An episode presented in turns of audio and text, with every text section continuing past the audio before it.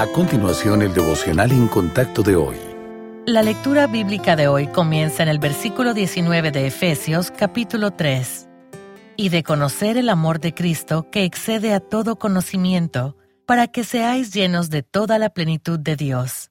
Y a aquel que es poderoso para hacer todas las cosas mucho más abundantemente de lo que pedimos o entendemos, según el poder que actúa en nosotros, a Él sea gloria en la Iglesia en Cristo Jesús por todas las edades, por los siglos de los siglos. Amén.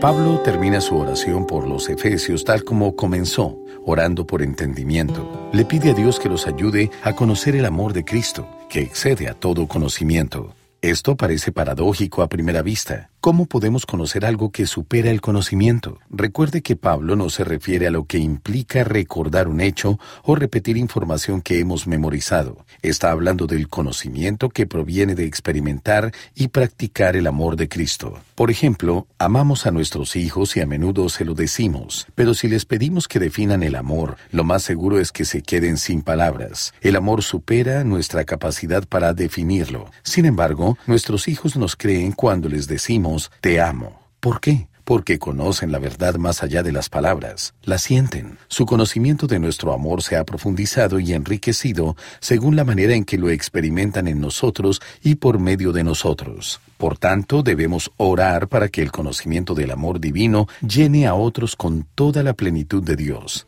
Imagínese que el Evangelio llegue a todos los aspectos de la vida, transformando todo a nuestro alrededor. Eso iría mucho más allá de cualquier resolución de Año Nuevo.